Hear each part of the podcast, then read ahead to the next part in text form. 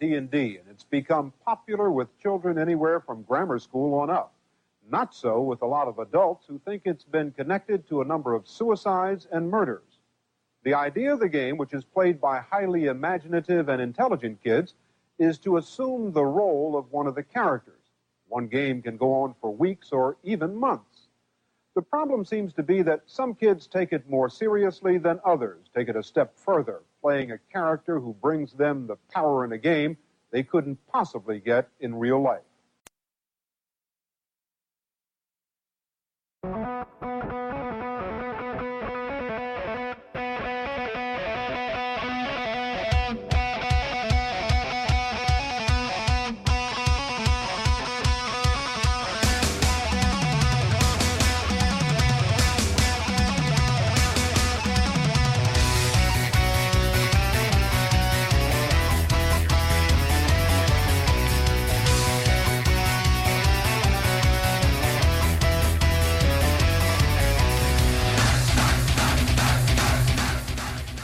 Rigor y criterio, porque no tenéis ni puta idea.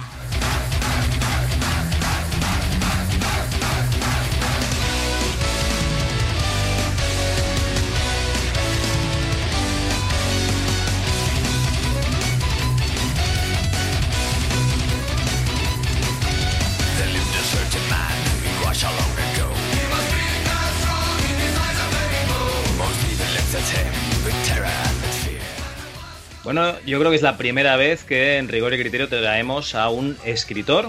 Ah, un escritor con truco.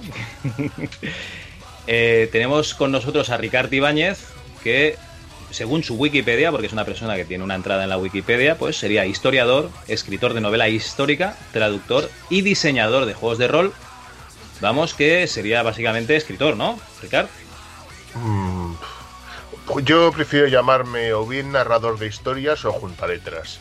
Creo que es más apropiado.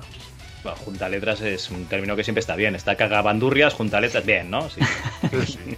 Tú piensas que escritor, aparte de que mm, parece que esté escrito con letras de múscula, de perdón, letras eh, de molde mayúsculas y con, yo qué sé, cincelado en hierro, denota una persona que, parece que viva de la escritura, ¿no? Y según sus propias palabras, ni siquiera el señor Pérez Reverte vive eh, de, las novelas que escribe. Él decía que el último escritor que vivió de la escritura en este país, solo de, escribir novelas, fue el señor Juan Marsé. Y evidentemente Marcial La Fuente Estefanía. O sea que escritor sería algo, digamos, eh, un, segundo oficio. Eh, te aseguro que en este país, hoy por hoy, lo es.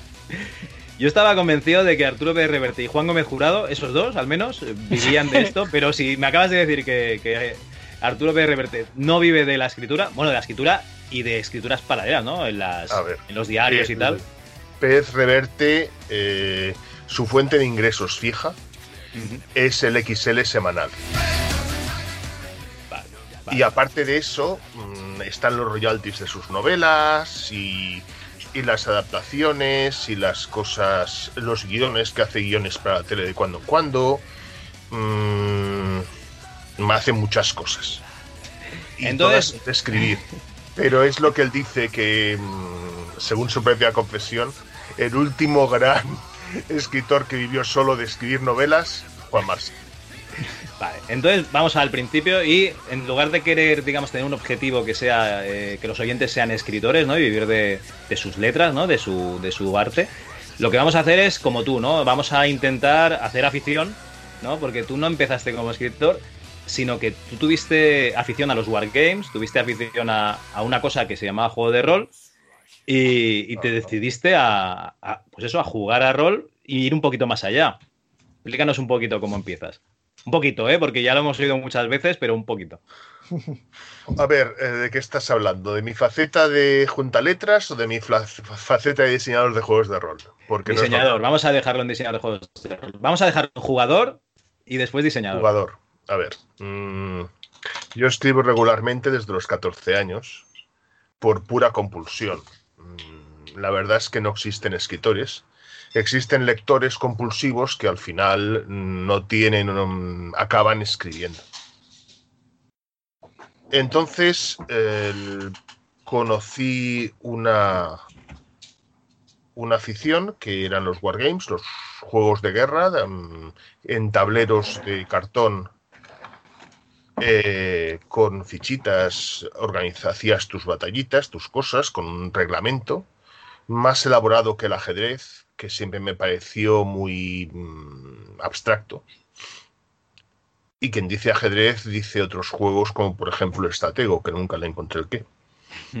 Y dentro de esa afición del Wargame, entonces mm, oí hablar de otra afición que solamente usaba imaginación que no tenía reglas definidas al 100%, ni tablero, ni fichas, ni mapas, nada.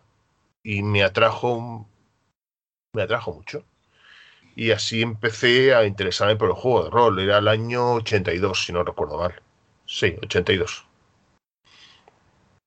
Vale, entonces digamos que sería, bueno, de los pioneros, porque básicamente empezaría aquí en España como mucho a principios de los 80.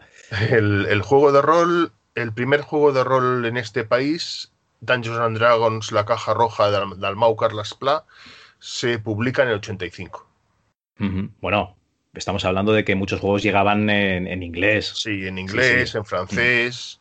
Yo mismo era más francófono que angloparlante y yo me pillé un par de Francia. Muy bien, muy muy bien. Bueno, y te gusta tanto, tanto esta afición que me imagino que, en algún momento determinado tienes que dar eh, rienda suelta ¿no? a tu imaginación y plasmarlo en algún tipo de, módulo o algo así. Y yo creo que en aquella época revistas eh, oficiales de, rol no habría y yo qué sé, tendrías que tirar de, pues, o de fanzine o de, o de hacer escribir a máquina un módulo y fotocopiarlo y pasárselo a los amigos, alguna cosa así, ¿no? No, a ver, a ver. Estaba mm, Troll, ¿no? El juego de rol. No, no, el Troll llegó después. Ajá. El juego de rol es un, es un juego de, imaginación, de comunicación. No puedes jugar a rol solo. Sí que te puedes hacer el amor a ti mismo, aunque es más divertido en grupo, en pareja por lo menos. Pero juego de rol en solitario, pues no, no, no, no. Eh, entonces, de entrada ya te creas un grupito de gente afín y normalmente en aquella época el que dominaba un poco los idiomas se convertía en máster, porque claro, como no había... Era que podía leer el libro, ¿no? Sí, entonces pasa? El libro tiene igual dos o tres aventuras, si las tiene, y ya está. Entonces luego tienes que empezar a hacer tus propias historias. Mm, yo me hacía unos guiones muy esquemáticos. Luego, en el 86, a raíz de, que, de la publicación de Dungeons and Dragons, el año anterior, contacté con Luis Destrés, que estaba haciendo promoción del juego de Dungeons and Dragons para Dalmau. Nos hizo una serie de partidas y nos dijo que se iba a montar, mm, iba a crear un club que se llamaba Aurin. Unos cuantos de ese grupillo nos apuntamos, yo de cabeza diciendo, qué bien, por fin dejo de ser máster, por fin paso a ser ¿Y lo lograste? ¿Qué? ¿Lo lograste? Sí, lo logré, lo logré. Y entonces al poco Mm, eh, Luis nos dijo de que iba a hacer el fanzine de la el boletín de la, del club, pero que lo, se iba a vender en tiendas. Y así nació Troll. Muy bien. Y me imagino que pues esas aventuras, esos, vamos a llamarlo módulos, eh, expansiones y tal, pues irían ahí publicadas, ¿no? No, no, no, no, no. Ninguno de los que escribí originalmente se acabó publicando en Troll. Ah, vaya.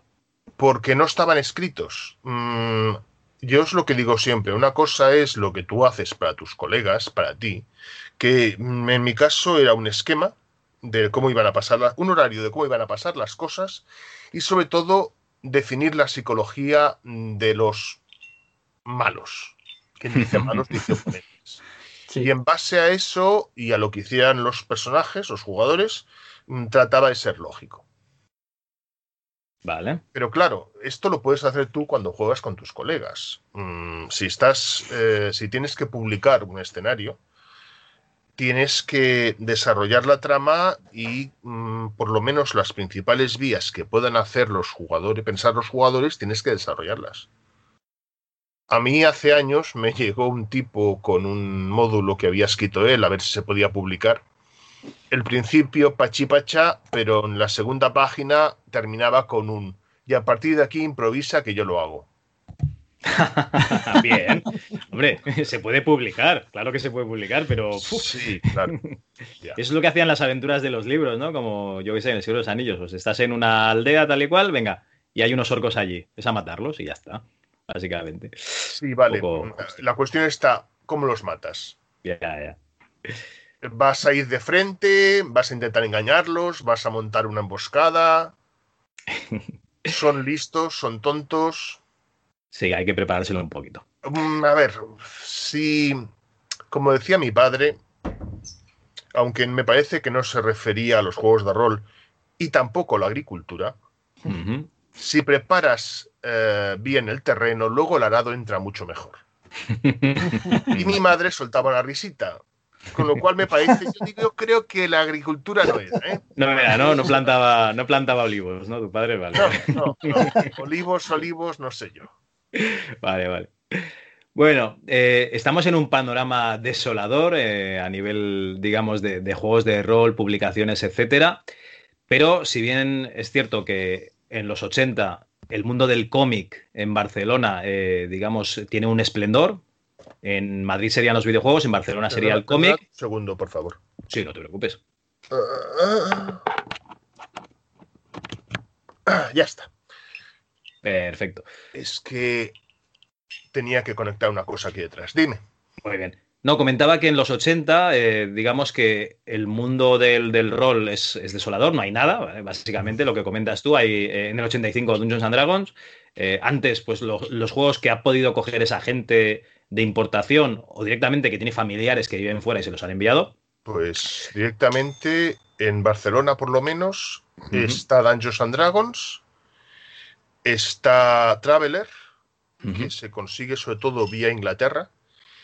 Y uh,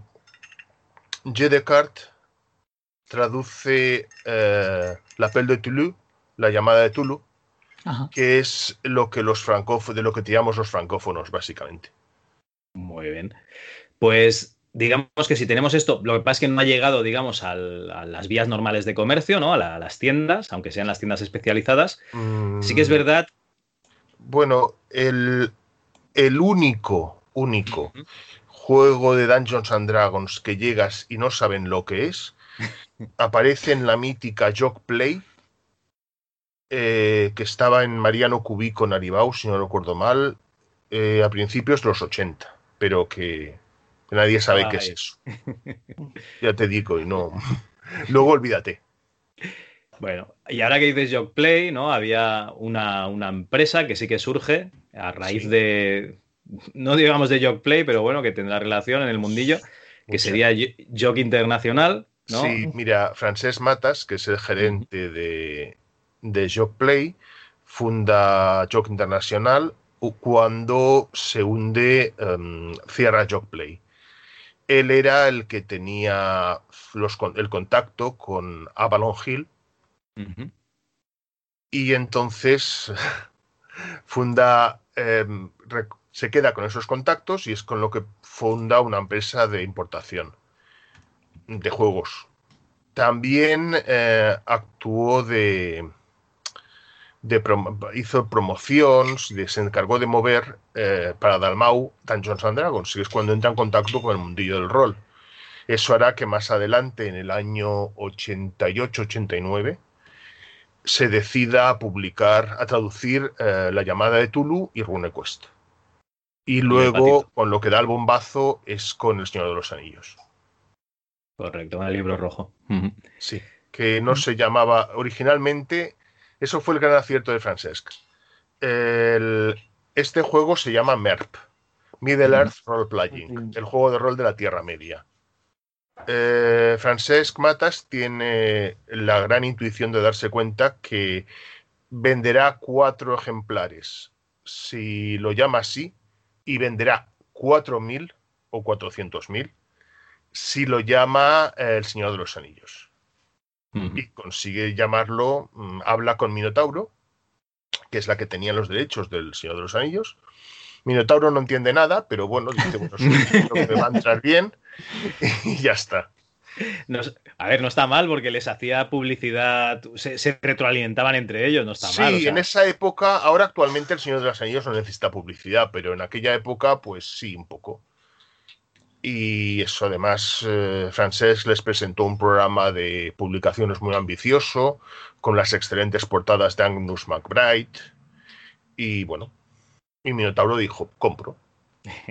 La verdad, no, no, no fuimos pocos los que acabamos leyendo a Tolkien a través del libro rojo. Justo estaba pensando en eso, que yo de hecho me he leído el libro un montón de veces gracias, gracias a Mer. Ya estamos tres aquí. Eh, y, Lovecraft, por supuesto, si no fuese por la llamada de Tulu, yo no lo tocaría ni con un palo, o sea que directamente. ni lo conoceríamos. soy un poco crítico con Lovecraft, lo siento. Bueno, Lovecraft es un escritor, para mi gusto, un poco sobrevalorado. Abusa mucho los adjetivos. Y bueno, mm, pero bueno, hay que reconocerle el mérito de sacar una cosmogonía completamente diferente y darle una vuelta de tuerca al terror gótico. Cosa que ya habían hecho otros, como por ejemplo Macken, Ay, y otro que no me acuerdo ahora. Mm, ah, ah, Ambrose Bierce, perdón, Ambrose Bierce. Eran los que le dieron la vuelta de tuerca y bueno, y, el padre de todos ellos, eh, el señor Edgar Allan Poe. No, pero a ver, Lovecraft está bien para tener una buena base sobre la que después el resto de la gente haga cosas que molen, ¿no? Que es básicamente poner detectives y tentáculos, que eso está bien. Eso siempre está bien. Bueno, en este sentido, tú piensas que la, imagen que tenemos actualmente de los mitos de Tulu es más derletiana que Lovecraftiana. Te reto a que lo repitas. No, no, no, yo lo, has dicho perfectamente. Si hace falta, lo repito con tu voz, porque esto lo edito yo, no te preocupes. Vale. bueno, eh, que nos hemos ido un poquito hacia adelante en el tiempo porque había acabado de nacer Jockey Internacional, hace el líder, que esto es un poco como lo que hicieron en Games Workshop en Inglaterra, básicamente importar Dungeons and Dragons, ver que lo peta más que los tableros de ajedrez ¿no? y damas, y empezar a pues, hacer juegos ellos. Aquí, Jockey Internacional directamente eh, estaba sacando pues, los juegos que conseguía comprar, adquirir en el extranjero, y también saca como Games Workshop una publicación eh, Games Workshop saca White Dwarf, ¿no? Eh, Internacional saca la líder y yo creo que en esta líder sí que sí que publicas, ¿no? No, sé si cobrarías, pero publicas, sí que publicaste. A ver, mm, sobre Games Workshop y White Dwarf. es curioso que lo cites. Games Workshop, eh, el White Dwarf, hasta el año 88, es una revista plural excelente que saca, mm, saca todo tipo de juegos y módulos. Llega un momento en que Games Workshop dice, señores, vamos a ganar dinero, hace, hace puñetas lo demás. y solamente saca eh, material suyo propio de figuritas. Incluso cierra una serie de, de juegos de tablero que había abierto con, con muy buena fama y juegos y tal, lo cierra todo y se centra todo en, en Warhammer y Warhammer 40.000. Punto. y los, y los, los eh, juegos que vaya sacando relacionados con eso. Y hacer pasta. Y hacer figuritas.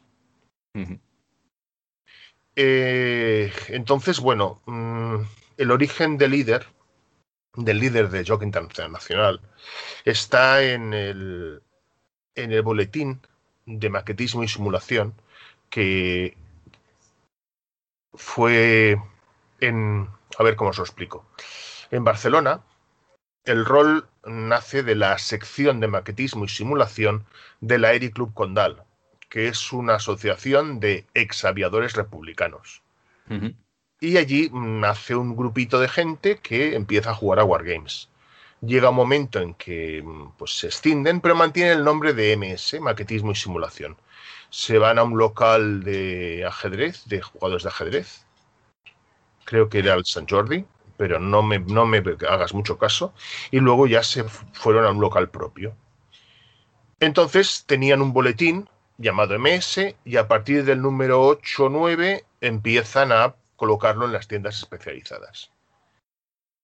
De hecho, es a través de ese boletín en el que yo me entero de que existen gente y tal, y empiezo a moverme un poco.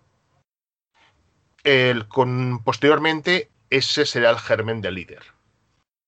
En este sentido, Troll eh, se, se, inspira un poco en eso, siendo primero un fanzine de una de un club y luego más adelante mm, desvinculándose completamente. Y en su última etapa vinculándose a una editorial, pero eso es otra historia. Vale, vale, vale.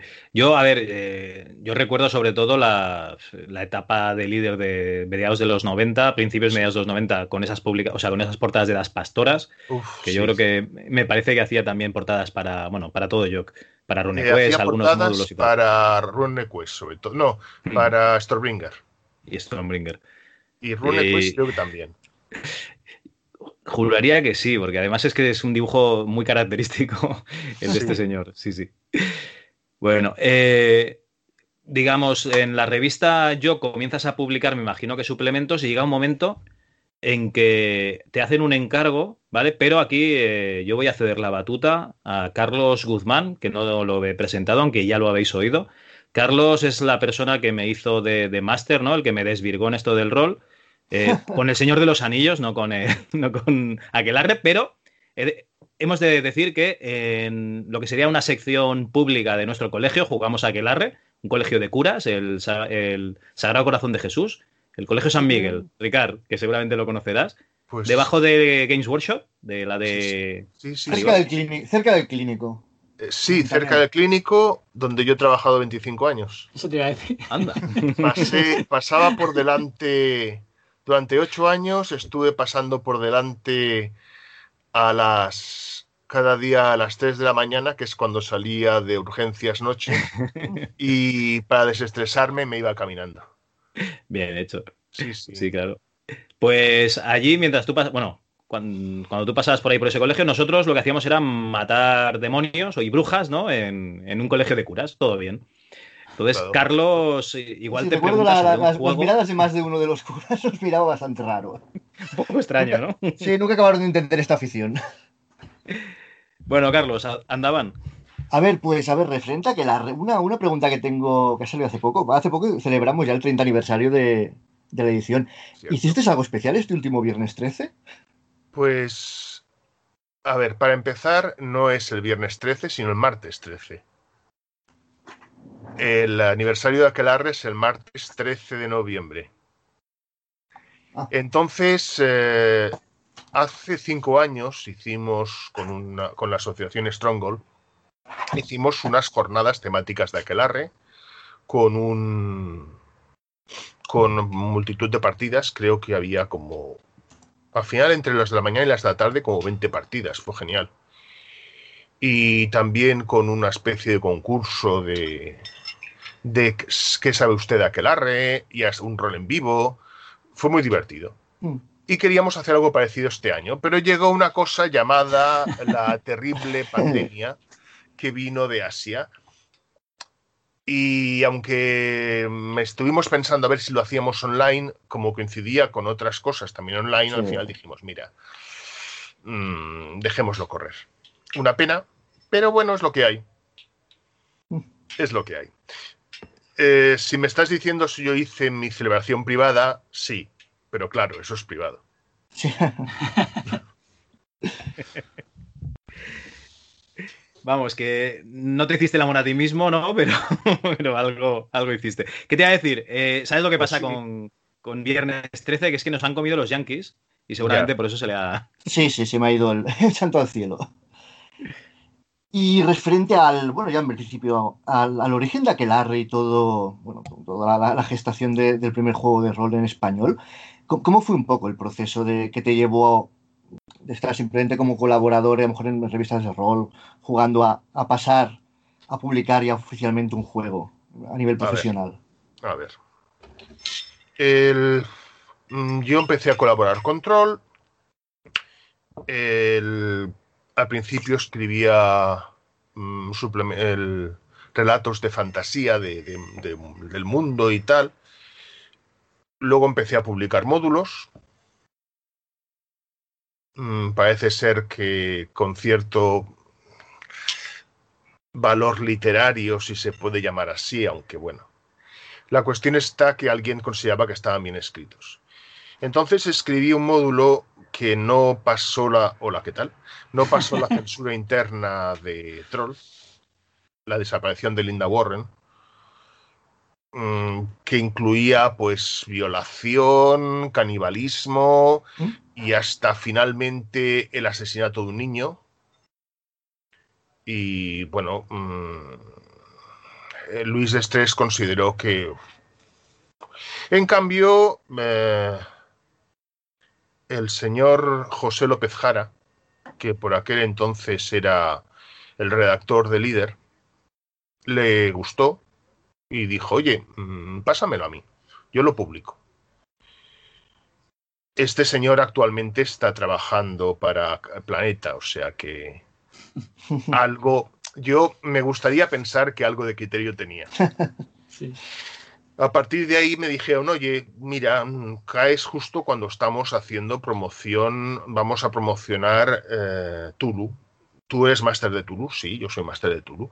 ¿Te atreves a hacernos un número fijo, un módulo fijo cada, cada mes. Sí, claro, sin ningún problema. Y escribí pues como 8 o 10, o sea, una burrada. A partir de ahí, cuando Francesc se, se planteó eh, publicar, hacer, encargar y publicar un juego de rol en, en, español, en castellano, pues mm, yo fui una de las opciones. Entonces me cita. Francesc siempre ha sido muy madrugador. Me cita un sábado a las 7 de la mañana. Madre mía. Además, eh, yo por aquel entonces hacía las partidas el viernes noche. O sea, que imaginaros cómo entré yo en la puerta de, de yo que ese día. Igual fueron las 8, pero da igual. Mm, para mí es que Hubiera decidido que fueran las 3 de la mañana y así hubieran palmado, pero bueno. Entra y me suelta algo así como, mm, ¿tú me puedes escribir un juego de rol? Y yo contestaría algo inteligible. o igual dije, ¿tienes café? La cuestión está que se lo tomó afirmativamente y ya me suelta. Mira, tienes que cumplir tres requisitos tiene que ser asequible para el aficionado. Vale. Pero también tiene que tener interés para, eh, perdón, asequible para el novato, pero con interés para el aficionado. Vale. Eh, tiene que ser comercial y tiene que ser de aquí.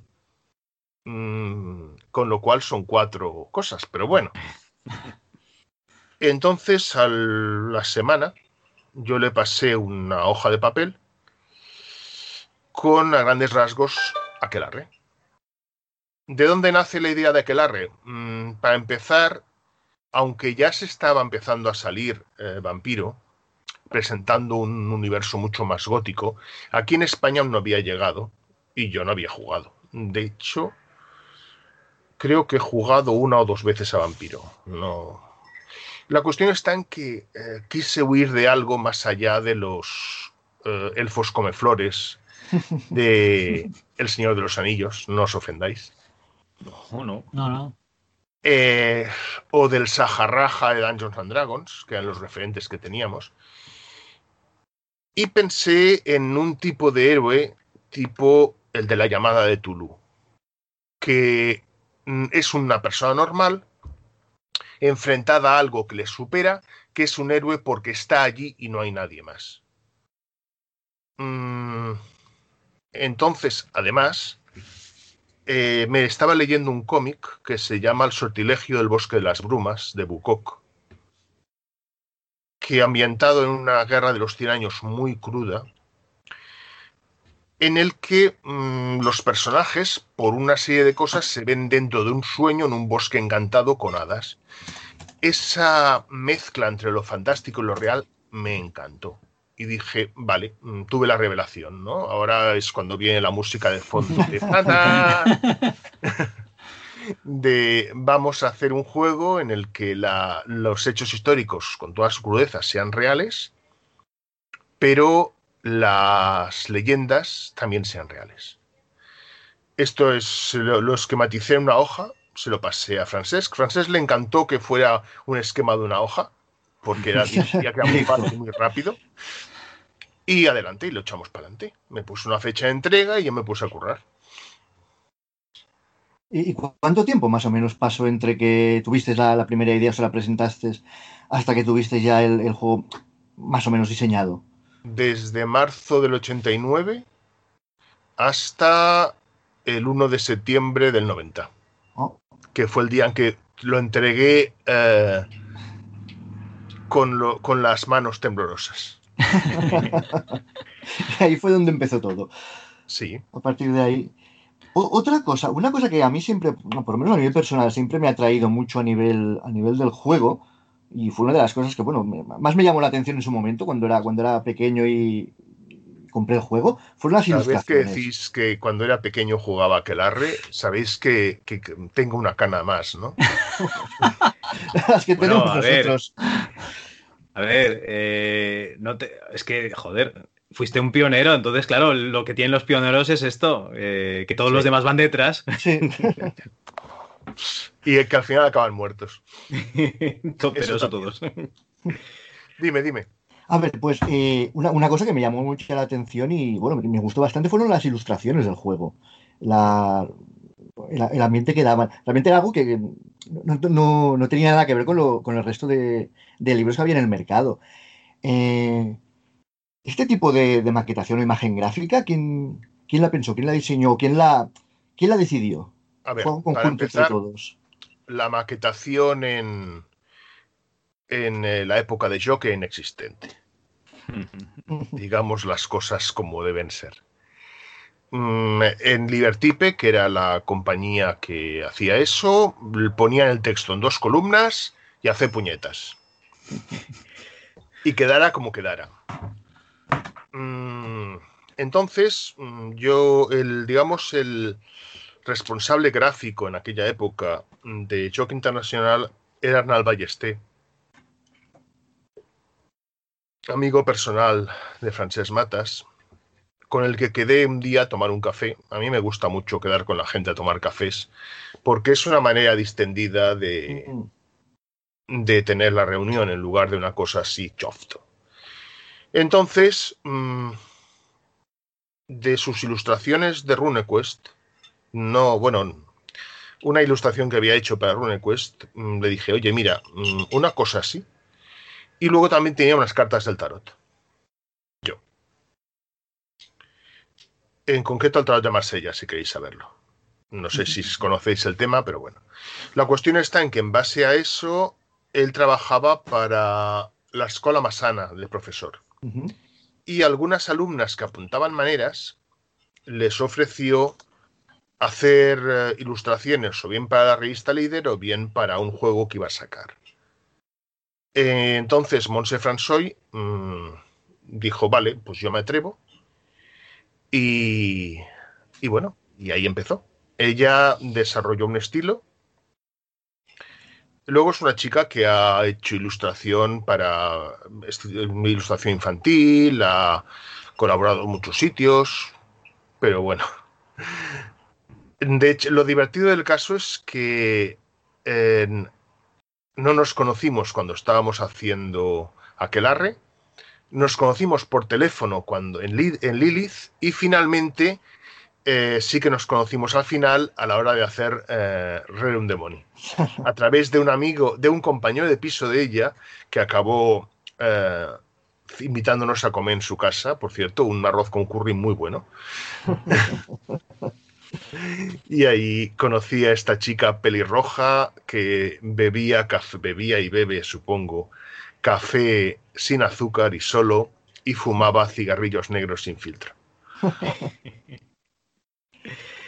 Hombre, yo me quedo con que un profesor de instituto le ofreció dinero por servicios a una alumna suya, o sea, todo bien. era todo muy precario, sí, era todo muy precario en aquel entonces. Bueno, eh, se hizo famoso un profesor de instituto, de colegio, creo, que se fugó con su alumna de 12 años, creo. Ay, Dios.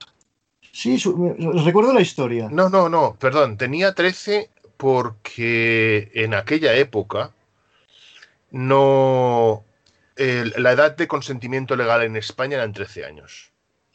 O sea, un tipo de 80 con la polla podrida de gonorrea se podía follar a una niña de 13 recién cumplidos.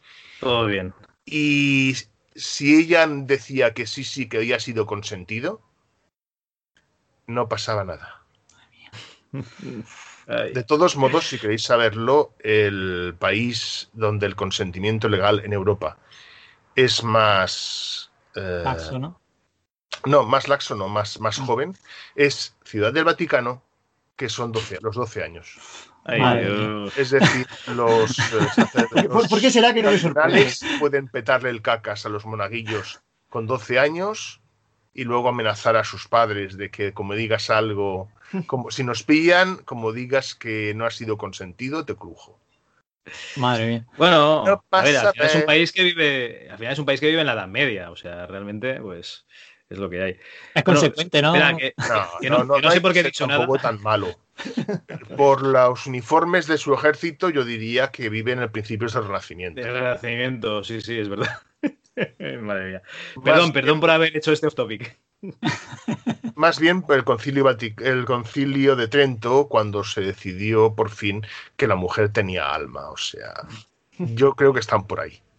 Ricardo, a mí, me pilla, a mí me pilla un poquito lejos porque yo estoy, yo eh, vivo en Granada y mi grupo de sí, No sé por qué tu acento muy del norte no parecía. sí, ¿verdad? No parecía, ¿verdad?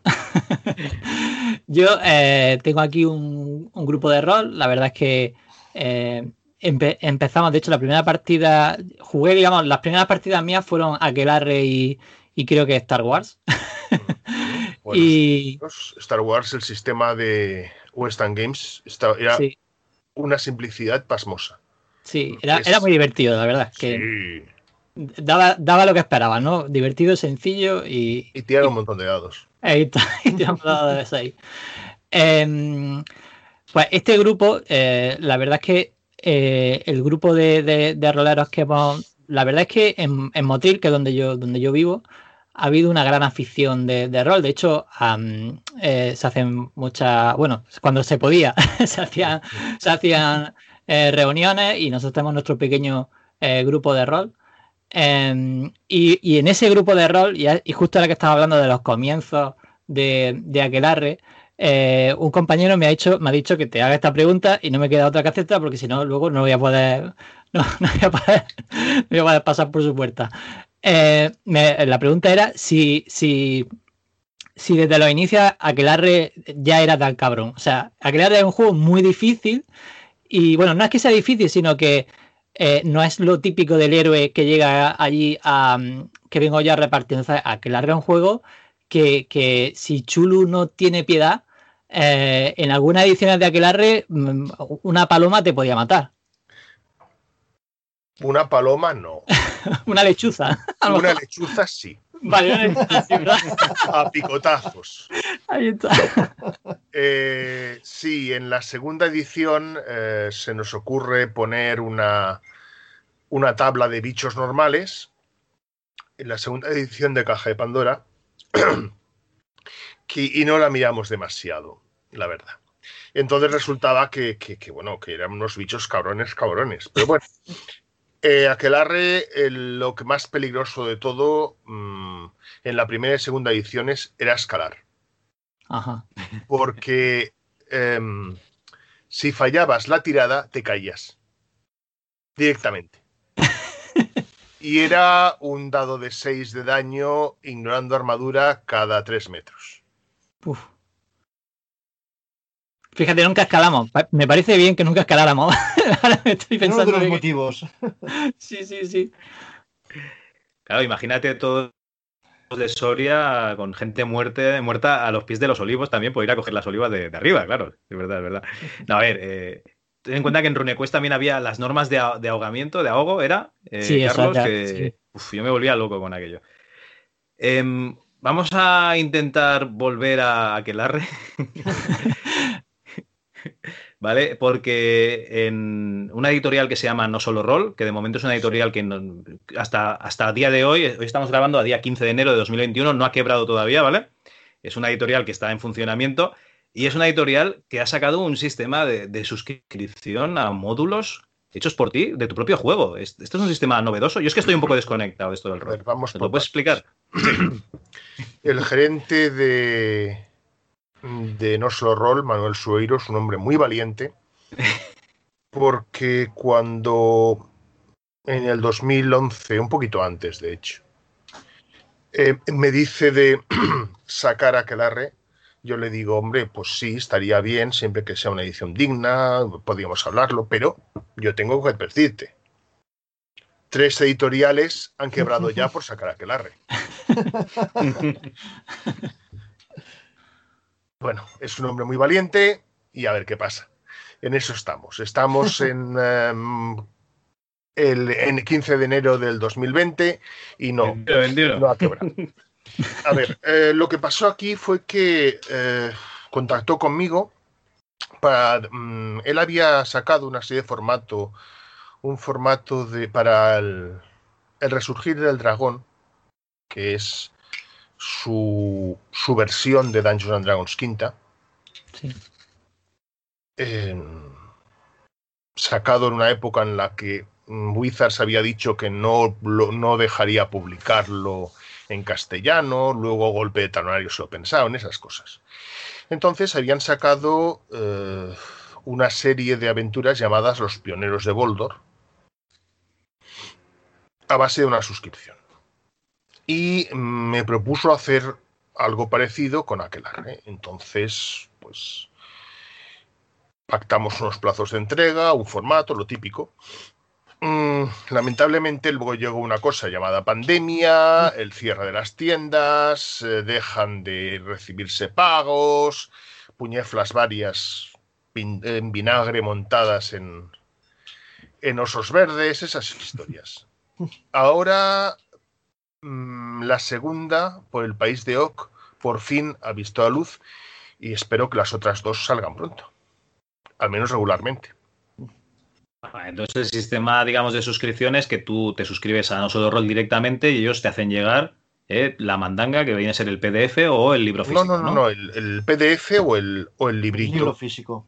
En total eh, será una campaña de aventuras enlazadas de unas 120.000 palabras. Muy bien. Bastante gordito. Una pregunta con el tema de Aquelarre. Y nos has comentado que una de las tres normas, ¿no? Que no le, no le salpique el agua, que no le des de comer después de medianoche. Y luego era que no podías hacer un juego que no fuese de aquí de España, ¿no? Digamos que para. Me imagino que quería centrarse, ¿no? en, de aquí. Tenía que ser de aquí, vale. Eh, hay pocos, pocas historias de supe si era, se refería a, que fuera catalán y que luego su gran sueño era sacar Almogávar y tirarlo Blanc, como luego sacó. O si eh, era un juego de aquí de la península, pero bueno, cuando, cuando le presenté lo de Aquelarre le gustó la idea. Tampoco definió más, ¿no? Eh, hay pocas aventuras o hay poco material básico, básico, perdón, básico oficial, que esté fuera de la península, imagino que era por esta restricción. Eh, si no te hubiese puesto esta restricción, hubieses hecho, digamos, un mundo medieval y hubieses puesto, pues, a lo mejor eh, pues, zonas como la, o sea, el Imperio Romano de Oriente y cosas así, así un poco mm, más metidas en el medio de, las batallas en aquella época, por ejemplo. Bueno, eh, la idea de expandir Aquelarre al, a Europa ya se habló en el año 95-96. De hecho, hasta se habló se del título Imago Europe. Y eh, curiosamente, en el impasse en que quebró Chrome, proyectos editoriales Chrome en el 2004, y que empecé a hablar con, con Manuel Sueiro en el 2008-2009. 2009, si no recuerdo mal. En ese impasse hubo otra editorial que estuvo interesada, pero me decía que tenía que ser eh, reescribirlo a un nivel europeo. Y yo dije, hombre, pero es que la gracia de aquel es que es, castizo. Eh, bien es cierto que ya hace un par de años, y mm, la última vez que hablé con No, Solo Roll, las, las ilustraciones estaban hechas y estaban en proceso de maquetación. Mm, va a salir eh, Imago Europe 1 sobre el, criaturas mágicas y leyendas y hechos históricos, tanto de las Islas Británicas como de Francia, que en esa época eran también una amalgama de reinos. Imago Europe 2 eh, tiene que hablar sobre el, el, imperio, el Sacro Imperio Romano Germánico, eh, los reinos italianos, y este lo tengo en fase de escritura. Y si puedo, a ver si meto el mundo, el mundo escandinavo. Y un eh, Imago Europe 3 sería la zona Mediterráneo Oriental, que igual en lugar de llamarlo Imago Europe 3 lo llamo el Imperio Romano o Imperio Bizantino, abarcando Constantinopla, Tierra Santa, y un poco tierra de turcos, de momento ya te digo, el primero mm, hace dos años, en el 2010, sí, o algo más, que lo que está entregado y el otro está de fase de escritura. Y bueno, a ver. Perdón, eh, lo que hacía grande Aquelarre, además de, digamos, tener la ambientación medieval, era lo que comentas tú, ¿no? Que estaba muy, muy centrado en la península y en todas esas criaturas, eh, digamos así, mitológicas, ¿no? Porque al final, sí, claro, de, la zona, claro. Entonces, la dificultad estribaba en localizar esas criaturas a lo mejor en otros países. Eh, por eso, eh, si estás haciéndolo por partes, me imagino que hay mucha tarea de, estudio, ¿no? O sea, mucho chupar biblioteca, documentación, comprar libros, etcétera, ¿no? A ver, cuando escribía Aquelarre sí que era un trabajo de biblioteconomía. Mm, la biblioteca de la Universidad de Barcelona, al final yo ya no pedía los libros. Me metía dentro del, y lo buscaba directamente en los anaqueles, ya me las sabía de memoria. Pues ahora actualmente, bendito siglo XXI en el que vivimos, el acceso a información vía Internet es absolutamente genial. Eh, el acceso a información que tenemos ahora, mm, yo no podía ni soñarlo hace 30 años. Y si me apuras, eh, ni siquiera hace 20, cuando todavía estaba Internet en mantillas de alguna manera y Google aún no había nacido. Así que sí, mm, evidentemente mm, tiro libros, sigo siendo un lector, un lector compulsivo, pero ahora trabajo mucho con Internet. Lo cual San Google bendito, porque yo me defiendo con francés e inglés, pero y entiendo el italiano y el portugués. Pero a nivel de alemán eh, he tenido que tirar de traductor de Toulouse porque de traductor de Google porque no me aclaraba. Y respecto a todo lo que acabas de comentar de coger información, documentarse, claro, Aquelarre siempre ha sido un, un libro que, ha tenido dos vertientes. Bueno, en el propio libro lo dice, la racional y la irracional. Un poco la histórica y la, y la más fantástica, de brujería, diabólica, como, que, como podamos llamarla. Mm, ¿Cómo has hecho para, para intentar equilibrar ambas partes? Que no te quedara un juego demasiado histórico a lo mejor o un juego demasiado fantástico. Como vampiro, ¿no? Que tenía. Toda al final todas las criaturas eran fantásticas, ¿no? Bueno, a ver, una lechuza que a picotazo este mate no creo que sea muy realista. Es un lechuzón. Eso. Eh, existe una especie de lechuzón, ¿sabéis? ¿Ah, sí? cuénteme más, en, cuénteme más. En, Castilla-León, si no recuerdo mal, o Castilla-La Mancha, no me acuerdo, creo que es Castilla-León, se llama el bu. Es que, Ricard, aquí, aquí eh, cuando nosotros nos reunimos, porque la verdad es que tenemos la suerte de que el grupo eh, de rol se sigue reuniendo, o sea, todavía hay historias sobre, sobre, o sea, eventos de chascarrillos ya, han quedado en, propios chascarrillos de lo que nos pasaba con aquel arre con los animales, o sea, es que es algo, es como una broma recurrente, además que es que, aunque fuera un despiste, y los lobos, que para ir a cazar lobos había que ir con cota de malla para que no te, para que no te Esa es muy buena. Sí. tú, ten, en cuenta que van con una escopeta al zoo. Cada vez que tienen al zoo esta gente con sus hijos, tienen que coger una escopeta o no se fían. ¿eh? Ha creado traumas. Bueno, pero que, sepa la gente que luego se corrigió, evidentemente. Luego salió una, corrección. A ver, mm, sobre el tema de la eh, racionalidad e irracionalidad y cómo conseguir un 50-50, para empezar hay muy pocas. Eh, aventuras oficiales de Aquelarre en las que no haya mm, algo de magia o de criaturas mágicas. No era por gusto. A mí me hubiera gustado hacer más historias que no tuvieran ningún componente mágico. Pero había unos ciertos requisitos editoriales de no, este no deja de ser un juego fantástico y la gente quiere divertirse. Vale. Vale, pues vamos a meter eh, esos componentes mágicos, pero vamos a aprovechar para meter componentes históricos para que la gente flipe aún más de cosas. Y digan, joder, cómo estaba el patio. Mm, en este sentido, las leyendas populares españolas mm, amalgaman ya muy bien esto. Tú miras eh, Pedro Cruel, un personaje absolutamente histórico, y tiene un montón de leyendas, sobre todo en Sevilla, donde es una figura icónica. Mm, miras otros personajes. Eh, eh, el infante.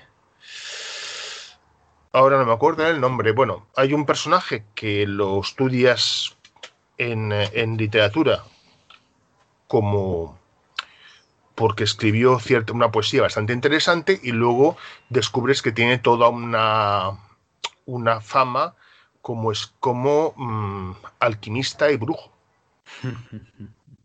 y como esto muchas cosas, en la que empiezas a rascar empiezan a salir. El mismo Ramón Llull, el Raimundo Lulio, el, para algunos el primero que diseña un ordenador en el siglo XIV, diseña la idea, dice que es posible a base de las matemáticas crear una máquina que dé respuestas lógicas a preguntas. Si esto no es... Ese hombre, parte de sus textos fueron quemados, sus seguidores, los lulianos, fueron perseguidos, mm, y él mismo, bueno, tuvo la suerte de morir apedreado en Túnez cuando fue a decirles que Mahoma caca, y claro, los tunecinos no se lo tomaban se bien. lo tomaron mal. Esto no es de ahora, sí, además, este esto ya venía de allí. Había estudiado árabe para decir en su lengua, y claro. Encima, ¿no? Lo perfectamente. Madre mía. Oye, en todos estos años que has, eh, que has dedicado al, mundo del rol, y antes de meternos en, tu faceta de escritor de novela histórica, eh, ¿Cómo has bregado tú con, estos, este tipo de aficionados como, pues, como nosotros, ¿no? que te asaltamos allí por la calle y te decimos, oye, explícanos y el aquelarre y, y Jog Internacional y tal, eh, en todas las convenciones tipo eh, días de Jog, ¿no? que se hacían en las cocheras de Sans en Barcelona, mm. en, ¿cómo se diría? En la Gen Con o Dragon Con, me parece que eran Gen Con, ¿no? Gen Con creo que eran, sí. Eh, me imagino que tú tenías que ir a hacer promoción de, tu libro, ¿no? A firmar ejemplares ante, ante eh, quinceañeros con, coleta, perilla y chupa, ¿no? Aunque fuese verano. ¿Y, qué tal? ¿Cómo, tienes alguna anécdota de, esta época? Bueno, tengo una anécdota de un chico que me viene jovencito, igual tendría 12 años, con su aquelarre, Oye, por favor, ¿me lo puedes firmar y tal? Vale, sí, sí, te lo firmo. Vale. Gracias, Ricard, por favor. Y ahora suicídate de una manera espectacular para que valga una pasta. cojones. Carlos, este no fuiste tú, ¿no? No, no, a mí me lo firmó, pero yo no solté el comentario. Por lo demás, te tengo que decir que el aficionado de rol, al menos el de Aquelarre, el que me, lee a mí, siempre ha sido una persona muy amable. Eh, una persona muy respetuosa que se ha acercado en plan y yo he tratado de corresponderles. No me he negado nunca a firmar un libro porque básicamente un libro, un juego, mm, una, la creación es si alguien la lee. Si escribes mm, la hostia mm, en patinete, pero no se lo das a leer a nadie o nadie te lo lee, ¿qué? Te queda para ti. Pues sí. Es. En fin. Supongo que aparte de. de bueno, eh, como escritor está lo que siempre se dice, ¿no? Que todos los días hay que escribir un poquito, ¿no? Eh, pero con la eh, con la aventura siempre tienes que buscar, o sea, una aventura no es lo mismo escribir un relato que, evidentemente lo quieres llevar hacia algún lado. Eh, no sé si exactamente la, después de tantos años escribiendo módulos, ¿tienes alguna, eh, alguna forma de empezar tu aventura o cómo la, cómo la enfocas cuando vas a hacer un módulo? Bueno, vamos a ver. El proceso de redacción de un módulo, de una aventura o de un relato es similar. Partes de un planteamiento inicial y lo desarrollas. En el caso de una aventura de rol, desarrollas. Eh, en catalán se dice el trets básicos, las características básicas, los puntos que va a hacer esa aventura. Yo qué sé. Caverna, te dicen la misión, bosque, posible ataque de los bandidos, llegas al cementerio, buscar la tumba, ataque de necrófagos, entras en la tumba, trampas, bichos que han hecho ahí su morada, mm, tesoros, una segunda trampa, encuentras el tesoro, sales y te encuentras al tipo que te vendió el mapa junto con 20 amiguetes que vienen a, a discutir una alegre tasa. Por ejemplo. Sí fíjate que manera más tonta de hacer una aventura medieval fantástica. De, sí, sí. de Dungeons and Dragons. la diferencia está en que cuando haces un relato, tienes que pensar lo que dicen los personajes, los protagonistas, hacer los diálogos y sobre todo elegir un curso de acción. Es fácil en el sentido de que te olvidas de todas las demás cosas y es difícil en el sentido que les tienes que dar una personalidad a cada uno, un poquito, porque si no... Mm, en el mundo del rol, por contra, tienes que describir todos los caminos posibles que vayan a seguir. Y seguro que te dejarás alguno, pero bueno, por lo menos los más evidentes tienes que describirlos. Por ejemplo, que el tipo que le venden el mapa no se fían de él y luego lo dejan atado colgando boca abajo de un árbol en plan de, bueno, a la vuelta te desatamos, ¿eh? Tú tranquilo. Y así se ahorra la no, parte. Nunca sabes por dónde van a salir los jugadores, eso es verdad. Ah, bueno, en esto, hablando de atados, hubo un, cuando estaba haciendo el, el playtesting del juego, me sale uno que le salió por tirada un alto noble forrado de pasta y dice, ah, pues me voy con 20 soldados. Vale, vale. De acuerdo. Te vas con 20 soldados a este antro del mal y tal. Y sí, sí, con los 20 soldados. Vale, de acuerdo. Vale, pues contigo haré una, introducción aparte. Los demás, pues no sé qué y tal, un manto del mal y tal, es una misión suicida, no sé cuántos, no sé qué, súper chungo. Vais y en, hay un bosquecillo y veis a un tipo en pelotas atado.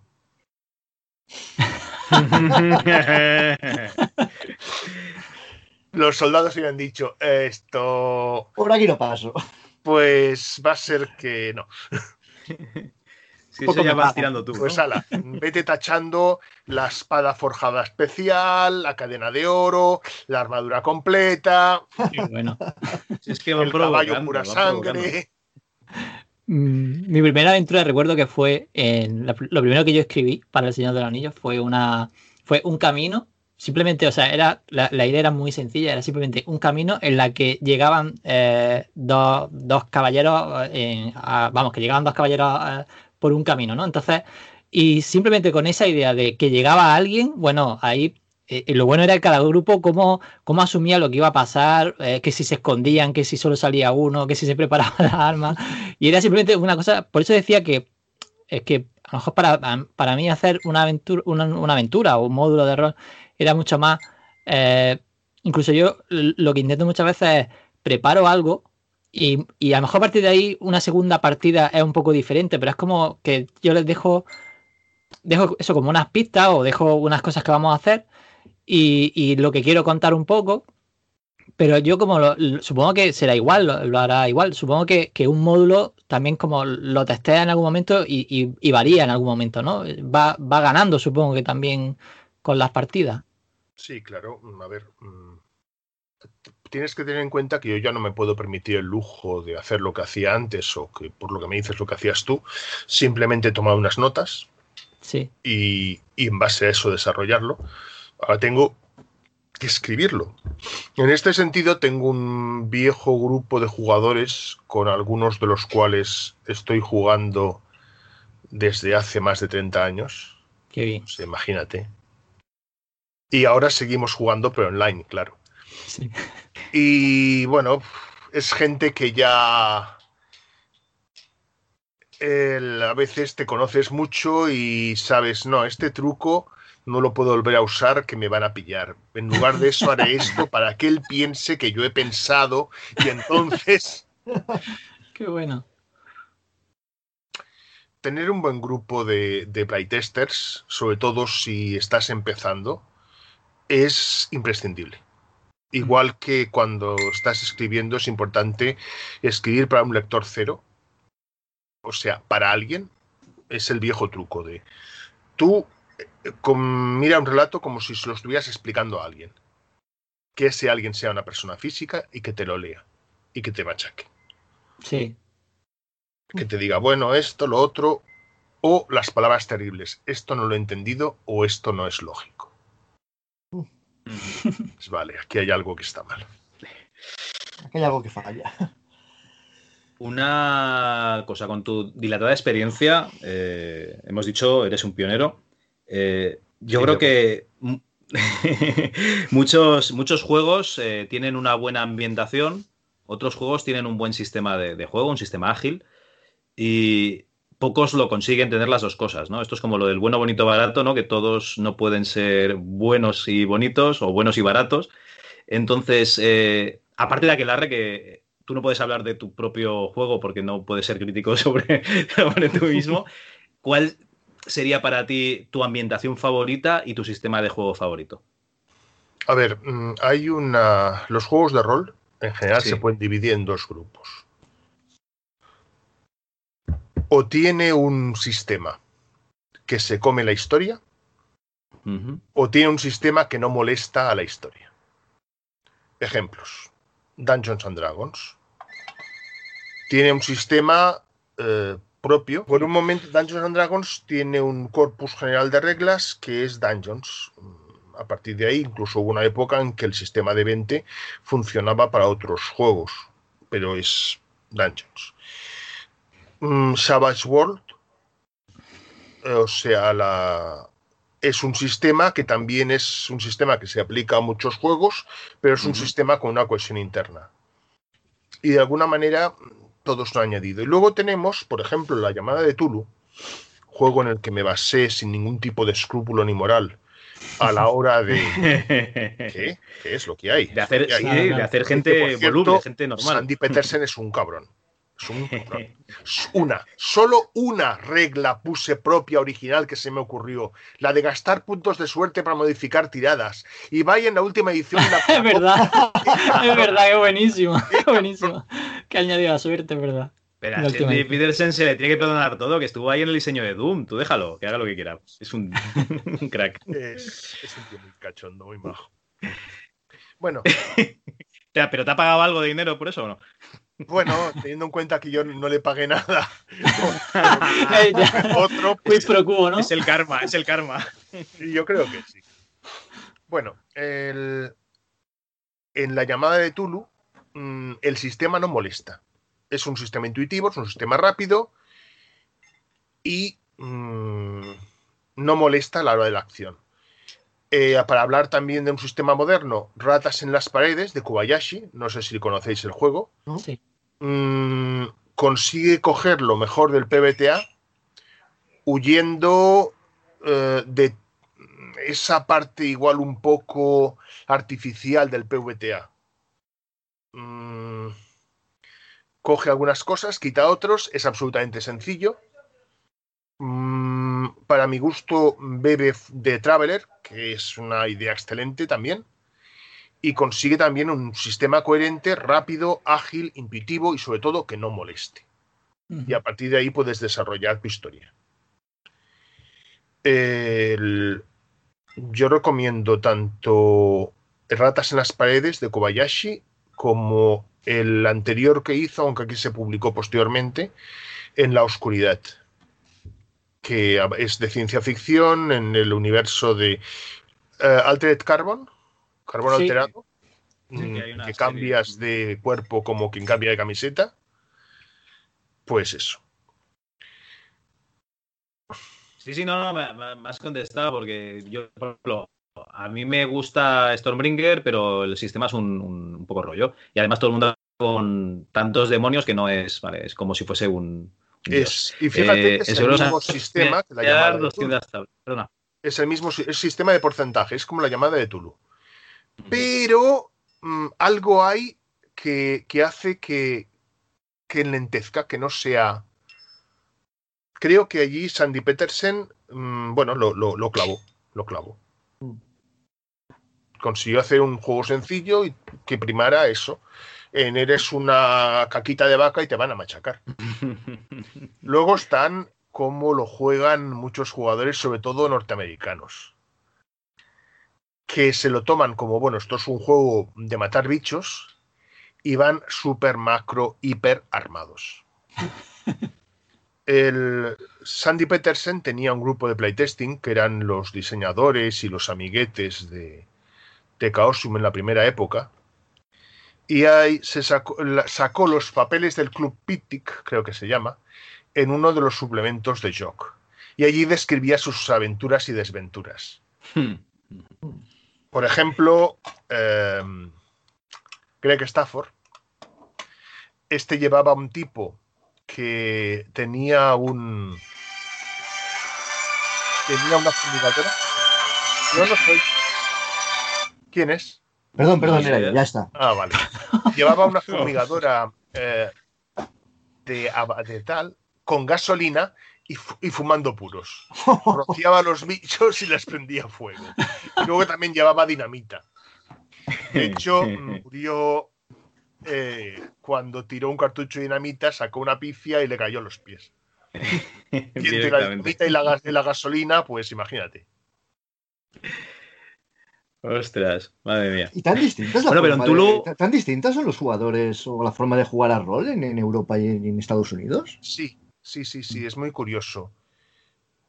En Europa, o sea, en, Estados Unidos eh, está el concepto de eh, mm, hay que vencer a los bichos. Perdón. Creo que te vuelven a llamar. silenciaremos. Eh, en Japón el concepto es hay que hacer la misión, sea la que sea. Y es más importante la misión que el grupo. Hmm. Y en Francia, bueno, o sea, en Europa en general, es importante el roleo del personaje. Hasta tal punto que en el año 90, eh, el em, Lester Smith hace una, publica en, hace una crítica en, para la revista Dragon sobre eh, Aquelarre diciendo que, bueno, que no. Que, es un juego pues demoníaco, que parece un. que parece una. un grimorio de magia, que la magia es demasiado realista. Y que dice que em, el, rol que se juega en Europa no es exactamente el auténtico rol americano. O sea que los europeos juegan a un rol diferente, lo cual es completamente cierto. Eh, ironías de la vida y del señor Wick, que es el que tradujo, el que mm, publicó para Nocturnal Media Aquelarre en inglés, mm. Lester Smith fue el encargado de traducir el juego. Bueno, entonces le pondría mucho cariño, ¿no? Porque si le tocaba a él. Había a mi personal, nos reímos mucho. Y además, lo que pasa es que de cuando, cuando, sobre todo en el apartado de hechizos y de magia, había algunas historias que me tenía que preguntar, oye, ¿esto qué es? Oye, eh, igualmente tu juego no es el único que, digamos, o sea, que la sería como una reunión de brujas, ¿no? Eh, normalmente una que la se hace en honor al diablo, pero eh, por alguna razón tú tienes tus manos puestas en un, en un, juego, ¿no? Que también habla de ángeles y demonios, que es in nomine satanis magna veritas, o sea, que tampoco no es, tampoco es el único juego diabólico, ¿no? Que, que, has tocado. Bueno, a ver, es a raíz de lo de Aquelarre. Eh, Francesc entra en contacto en el año 94 con, con editoriales francesas y traduce un par de juegos. Uno de ellos, In Satanis Magna Veritas, y me, lo, me dice a mí que lo lea para estudiar una traducción. Yo lo leo y digo, a ver, Francesc, el juego es muy bueno, el sistema está muy bien, pero hay un par de pegas. Primero, que es muy francés. Eh, Mm, si haces un chiste sobre Luis de Funes o haces un chiste sobre una actriz porno francesa, mm, pues la gente no te va a entender. Estamos hablando del año 94. Y luego que había algunas cosas que eran realmente bestias.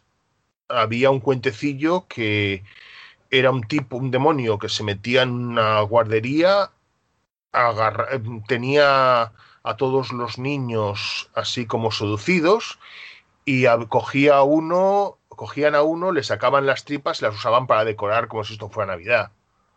Digo, mm. tío, tío, tío, tío, tío, es que, es que, que, que, que, esto, francés siempre fue muy transgresor, decía, cojonudo, digo, no, francés, cojonudo no, que te van a coger. Que se lo vas a vender era el año 94, había pasado lo que había pasado. Eso, eso te decir. Razas, madre mía. Entonces, sí.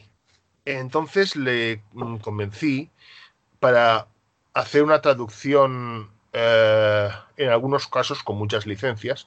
También es cierto que pedimos permiso a Croc, eh, Colmillo, es como se hace llamar el autor. Y dijo que adelante. De hecho, hasta nos ofreció algún suplemento que, que ellos habían perdido los derechos, nos propuso que lo reescribíamos nosotros como nos diera la gana.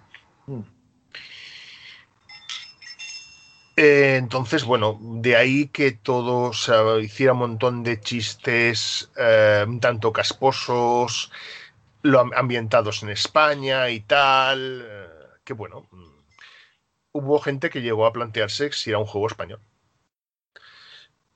Contactaron conmigo para la nueva edición, pero esta vez me dijeron, pero haz un módulo ambientado en Francia. Vale. o sea, que lo vas a ambientar. Sí. Bueno, tú mandas. Ya podía salir Luz de Funes otra vez. Bueno, en lugar de eso metí, hablé de la, de la participación eh, de los paracaidistas españoles franceses en el Senegal, que también es una cosa relativamente poco conocida, pero que bueno. Muy bien, muy bien. Pues eh, yo no sé, chicos, si tenéis alguna pregunta más del tema del rol, porque podríamos pasar un poco a las novelas que este señor tendrá que ir a merendar o algo. Bueno, pues si acaso, si puedo hacer una última pregunta, después de todo el tiempo en el que te has dedicado al mundo del rol, a, módulos y tal, ¿hay algún módulo o aventura o, libro que hayas, hayas publicado que sea, de que te tengas grato cariño, o del que estés más orgulloso? Mm. El juego de rol del Capitán a la Triste fue un trabajo hecho con mucho, mucho mimo. Mm, me dijeron que el sistema tenía que ser con dados de 6, lo cual me chirrió bastante, pero... Y sobre todo que me basara un poco en, en GURPS. Fue divertido porque la editorial primero quería sacar GURPS. Y eso sería una, una, sería una eh, introducción al, tema de GURPS. Bueno, vale, les escribo un primer corpus de reglas con el sistema GURPS y les digo, mira, aquí está, funciona, pero chirría por bastantes sitios. Dejadme hacer algunos cambios. Vale, haz algunos cambios a ver qué pasa. Hago algunos cambios. Y mientras tanto, por fortuna, se malograron las, las negociaciones y cuando entrego el segundo corpus de reglas me dicen, Si quieres que no se parezca para nada a GURPS, que no se parezca para. Digo, genial. ¡Ras! Vuelvo a... Qué bueno. Vale, yo, yo quería preguntarte, porque justo hoy ha saltado la noticia en No Solo Rol sobre la vuelta de, de Villa y Corte, que mm, entiendo que es como una especie de eh, juego aparte, independiente de Aquelarre. Sí. Entonces justo hoy ha salido la noticia y, y no puedo hacer otra que preguntarte sobre ello. A ver. Eh, Antonio Polo, pues ya hace años. el- nos conocimos cuando él hacía de colaborador para, para el juego de rol del Capitán Ana Triste, precisamente. Ajá. El- de hecho, el último suplemento que no llegó a publicarse, se publicó. Estaba ya todo maquetado, dibuj- los dibujos, todo. De hecho, yo estaba trabajando en el siguiente, en limpieza de sangre, y ese, el del mundo de la carda, el mundo de la, del AMPA, no llegó a salir. Años más tarde salió, pero a, un- a nivel cuando conseguimos hablar con los dibujantes y que nos digan sus derechos y todo. El- entonces ese lo escribimos juntos. Él desde, desde Córdoba y yo desde Barcelona. Sí. Finalmente nos encontramos y tal. Y más adelante, cuando mm, No Solo Rol me propuso hacer otro, otro aquelarre, dije, mira, vamos a contactar con Antonio Polo, porque Antonio Polo mm, es muy bueno. Y que él redacte las reglas. Entonces Antonio Polo mm, le quedó el gusanillo de- del siglo XVII y me dijo de hacer lo que él llama el aquelarre 3.5. Ha limado las reglas, ha quitado unas cosas, ha añadido otras y ha sacado, mm, bueno, mm, ha estado unos años, porque claro, él es una persona seria, tiene dos hijos, tiene un trabajo regular y bueno, no he podido dedicarle todo el tiempo que quisiera. Y aparte que hay, hay bichos que matar en... Hay, hay, hay malos que matar en el eh, Red, Red, em, Red, Red Red, Red, Red Dead de Re- Redemption. Red Dead Redemption. y el Sí, Red Dead Cyberpunk, y el Skyrim y esas cosas. Sí, sí, sí. Claro, no se van a matar solos. Claro. Pero finalmente, precisamente, no me extraña. Hoy han hecho la llamada, es que ayer firmamos el contrato. Ajá. Muy bien. Así que, bueno, sí. El, eh, todo está muy bien, excepto un módulo, que es el que he escrito yo. Entiendo que es un poco lo que, lo que, lo que fue aquel módulo de Villa y Corte que, que hubo en la, en la anterior edición, ¿no? Que eh, En la edición de oro, ¿no? internacional, eh, en el año 95, fue el último módulo, el último suplemento de Aquelarre que se publicó, porque cuando me presenté con Angelicum Natura me encontré con las puertas cerradas que la, la Claro. editorial había chapado en el 96. El- y lu- luego se rescató la ambientación de Villa y Corte en, eh, para la edición de Caja de Pandora. Para la edición de Chrome se quitó porque había el proyecto de sacar un juego aparte. Y finalmente parece ser que va a ver la luz. Me alegro mucho. Además es la niña de los ojos de Antonio sí. y le hace muchísima ilusión. Bueno. Eh, hemos estado hablando sobre todo de Aquelarre, ¿vale? Pero no es el único juego que, que has diseñado, ¿no? ¿no? no que has escrito, sino que has diseñado, como nos comentabas. Puedes llamar También si quieres, pero bueno, no pasa nada. Sí, sí, no, no, no, no, que tienes toda la razón porque tienes que elaborar más cosas, tienes que elaborar el sistema. O sea, yo lo decía escribir porque realmente van en, en libros, ¿no? Que es el gran acierto, ¿no? De que lo, puedes pedir un libro a tus padres en aquella época, en los 90, y tus padres te lo compraban y se pensaban que eran para leer, pero no, era para jugar. Bueno, era para leer. La verdad que era para leer. Tienes razón. Me has pillado. Bueno, participaste también en, en Mili Caca, que este no lo tenía yo controlado, el juego de la puta Mili. Sí, sí. Y eh, Con un amigo, con Jordi Cabau, nos pusimos un día a contar batallitas, que era lo que hacíamos la- todos, la gente que ha hecho la mili, pues podía hablar de tres cosas. Tor- eh, política, eh, fútbol y la mili. Eran las tres, digamos, cosas comunes de todo el mundo. Y eso, mm, él había hecho la mili en, en Melilla yo la hice en Madrid, en Leganés, con la, la división acorazada Brunete, la que tuvo un bonito papel el, el 23F. Y eso, mm, pues nos pusimos a contar anécdotas, los dos éramos grandes fans de IVA. Y pues lo hicimos un, un juego de rol que se publicó originalmente por encar como encarte para líder y posteriormente lo sacó en formato pequeño, eh, si no recuerdo mal, eh, sí, Proyectos Editoriales Chrome. ¿Qué más? Eh, bueno, yo estoy aquí leyendo la lista. El juego de rol del Capitán de la Triste, que a mí me da la sensación de que, de que pasa un poco como la película, ¿no? Todo muy buenas intenciones y luego no salió como. O sea, no era tan. ¿Cómo lo diría? no se le pudo exprimir tanto al juego como la, se quería. la editorial eh, quería atraer al lector, en la misma jugada que hizo Francesc Matas en su día, de atraer al lector eh, de Tolkien al señor, quiso hacerlo con, con Arturo Pérez Reverte y su Ala Triste. Por eso contactó con el mismo ilustrador de los libros, mm, la maquetación a todo color, absolutamente preciosa. fue el primer eh, libro que fue, fue completamente a color. Muchos de ellos tienen, hasta entonces tenían ilustraciones a color y otras que eran a doble tinta. Mm, ni Pérez Reverte ni Arnal Ballester en esa época eran precisamente baratos. Es, decir, se invirtió bastante en ese juego. Mm, y pasaron dos cosas. Raquel de la Concha, la, la agente de Pérez Reverte, renegoció las tarifas a raíz de la película diciendo que se iba a vender mucho más por la película. Por la...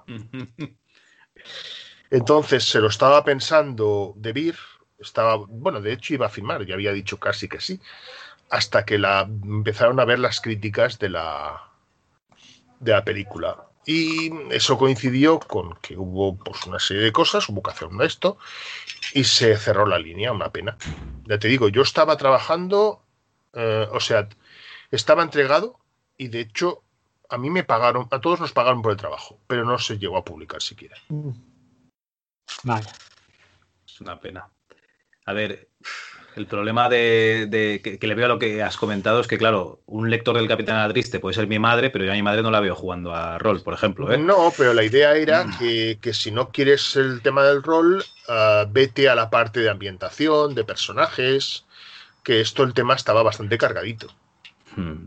Aparte que se puso un cuidado en que los en que la mm, la lectura fuera bastante progresiva, en plan de, bueno, vamos a empezar, hacemos un personaje, pero tal, hace juegas, haces tal. Mm, se pretendía eso, que bueno, no quieres, pásate al apartado del narrador y empápate, es, es historia 100% auténtica. Mm. Bueno, eso es la ventaja de contar contigo que eres historiador, claro que sí. Bueno, y por último, hay otro juego que se llama Naui Ojin, que no sé si lo pronuncio bien, o es Olin. Qué manía.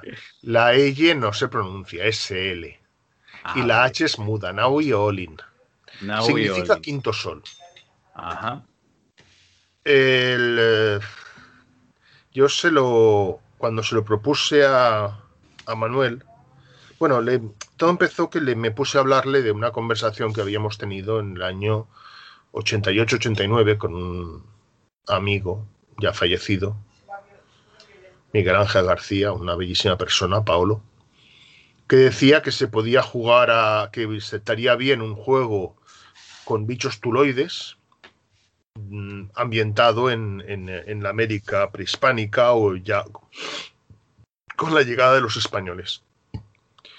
Y fue la vieja idea un poquito como Imago Europe de antes. Yo lo estaba, mm. lo mm, tenía, le había puesto hasta un nombre. En algún momento le llamé Aztlán, que es el nombre del, del país original de los mexicas. Y en otro momento lo llamé Mictlán, que es el infierno. de los aztecas, mexicas. Olin, quinto sol, es el último sol sobre la tierra y es en el que ya no hay dioses, porque los, dios, los dioses han abandonado el mundo porque se han tenido que sacrificar para crear este quinto sol. Le dije a, a Manuel, oye, mm, pero nadie va a saber, nadie domina el náhuatl y nadie te mm. va a hablar, a decir eso. Y aparte, Nauyolin, con L, no con ella, es el nombre de una de Carmen Mondragón, el alias de Carmen Mondragón, que fue una pintora que es tu contemporánea y amiguita tanto de Frida Kahlo como de Chabela Vargas y que se acabó muriendo alcoholizada y, muerta de asco en Ciudad de México, claro. Para mi gusto, mejor, más representativa que Frida Kahlo, pero bueno, eso es otra historia. Pero em, él argumentó, con cierto sentido, que Quinto Sol sonaba a ciencia ficción. En cambio, Now Yolin chocaba porque era impronunciable. Bueno, vale. Está demostrado, ¿no? Porque ya lo he pronunciado mal directamente. Sí, sí, sí. bueno, pero es lo mismo que Tulu. ¿Cómo se pronuncia la llamada de Tulu? La, eterna pregunta. Aquí Chulu. Eh, eh, yo estuve mucho tiempo pronunciándolo Chulu. O Tulu. Tulu. Parece ser que es Tulu, pero eh, antes de la T viene una especie de C aspiada. Sería correctamente, sería Cthulhu. Sin llegar a pronunciar la A de Al menos mm, Lovecraft escribió una especie de guía de pronunciación y lo puso así. Pero Lovecraft, todo y que era un reprimido y un racista y un hipocondriaco eh, y un misógino, era un cachondo. Y a veces se notaba. Bueno, nos hablamos con, que él decía que era impronunciable, ¿no? Directamente y ya está. ahí ya lo, podemos dejar. Entonces, este juego sería eh, la llamada de Tulu, o más bien sería Aquelarre, ¿no? Pero en el otro lado del charco, ¿no? Porque si lo has puesto en la época de los conquistadores, ¿eh? sería más o menos como llevar un grupo de personajes de Aquelarre que no pegaría mal, oye, los metes allí y venga gente... a, dominar. las comparaciones son inevitables. Sí, evidentemente. Además, em, hay gente que dice que yo tengo un estilo propio y se nota al escribir y al diseñar. Por eso le quise poner otro sistema, uno más sencillo, porque, a ver, mm, en 30 años la afición ha cambiado y ahora a un chaval que empieza le enseñas una hoja de personaje absolutamente llena de casillas y se echa para atrás.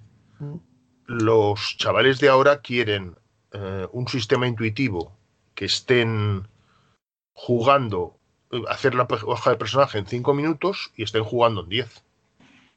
En este sentido, un juego que ha envejecido bastante bien es Traveler. Más que nada porque la creación de personajes es muy divertida. es la primera parte del juego en sí mismo. Nunca he sido capaz de jugar a Traveler, me, me da miedo, nada más que la portada me daba miedo. Básicamente, el Traveler va de ti a dos lados de seis y si sacas ocho más lo haces. Ah, sí. Punto final. Que me han dicho que son. Así tienes que ser matemático allí, el, hijo de. no. No, ¿no? No. es que, a ver, evidentemente son conversaciones de roedor. Tampoco te podemos tener no, no, he jugado mucho a Ah, para mi gusto, el lavado de cara de Mongoose del 2005 eh, tuvo cosas buenas, pero tuvo algunas muy malas. Para mi gusto, Traveler eh, tiene demasiadas características, habilidades y tal. De hecho, a mi grupo de juego le he quitado un montón de habilidades. Y, a mí siempre me vendieron como muy complejo. Entonces yo la verdad es que nunca, nunca he llegado. Tampoco yo, lo que recuerdo de Traveler es que era uno de los pocos juegos en los que podías morir antes de empezar. Sí, claro. jugar. es verdad. Sí, sí. Bueno, en Aquelarre también, ¿eh? En Aquelarre también. bueno, sí. Oiga. y con las reglas de envejecimiento más. básicamente lo que hacía era el background un poco también como, como en Tulu, ¿no? Que si escogías un personaje más viejo, pues eh, también hay más posibilidades, o que ha ido a la guerra, por ejemplo, hay más posibilidades de que, de que estés mellado, ¿no? En lo que pasa es que se me quejaba la gente de que salías cojo, manco, tuerto, sin brazos, sin piernas. Sí. Y a partir de la segunda edición había la posibilidad de salir negro. Eh, pues bien, bien, oye. Hubo un jugador absolutamente genial que le salió, se hizo un cazador gallego, hasta aquí bien, ¿no? Arco y tal, no sé qué, no sé cuántos, y en las tablas resulta que, bueno, pues su madre era una esclava venida de Mora y tal, y que a su vez había sido comprada más allá en Mali, con lo cual él era negro y había salido la Entonces, tú imagínate un negro hablando con acento gallego, zorra idea de tal, que le preguntaban, ¿usted viene de la tierra de Peste Juan? No, yo vengo de Lugo. y el cachondeo era brutal. y se había puesto moreno del sol del norte, claro. No, coño, eh, él era hijo de su madre, su madre era una absolutamente renegrida mujer que fue capturada por la zona de Mali, llevada a Tumbuctú, luego llevada de esclava a Marruecos, cruzó el charco, en mm. Granada la pillan en una razzia, la mujer ve de dónde va el, panorama, se hace cristiana, se casa con un buen tipo y tiene hijos. los hijos son como son. Sí, sí, sí, no, no, está claro, pero vamos, que cuando se encontrase alguien de otro pueblo que no le conociese, debía de flipar. Sí, sí, la, broma era, y usted será moro, ¿no? Usted tomará, no tomará vino, quita, quita, quita. y jamón. Ricardo, yo te, quería preguntar, eh, eh, hoy día, la verdad es que hay, mm, el Berkami ayuda un montón a que ciertos proyectos que, que antes eran muy difíciles de que saliera o que o que, que vieran la luz. Mm, no sé cómo ves el, todo esto del Berkam y demás. ¿Lo ves como que satura demasiado el mercado? ¿Lo ves bien como buena oportunidad para sacar eh, proyectos más complicados de que una editorial la puedas ver? ¿O cómo lo ves?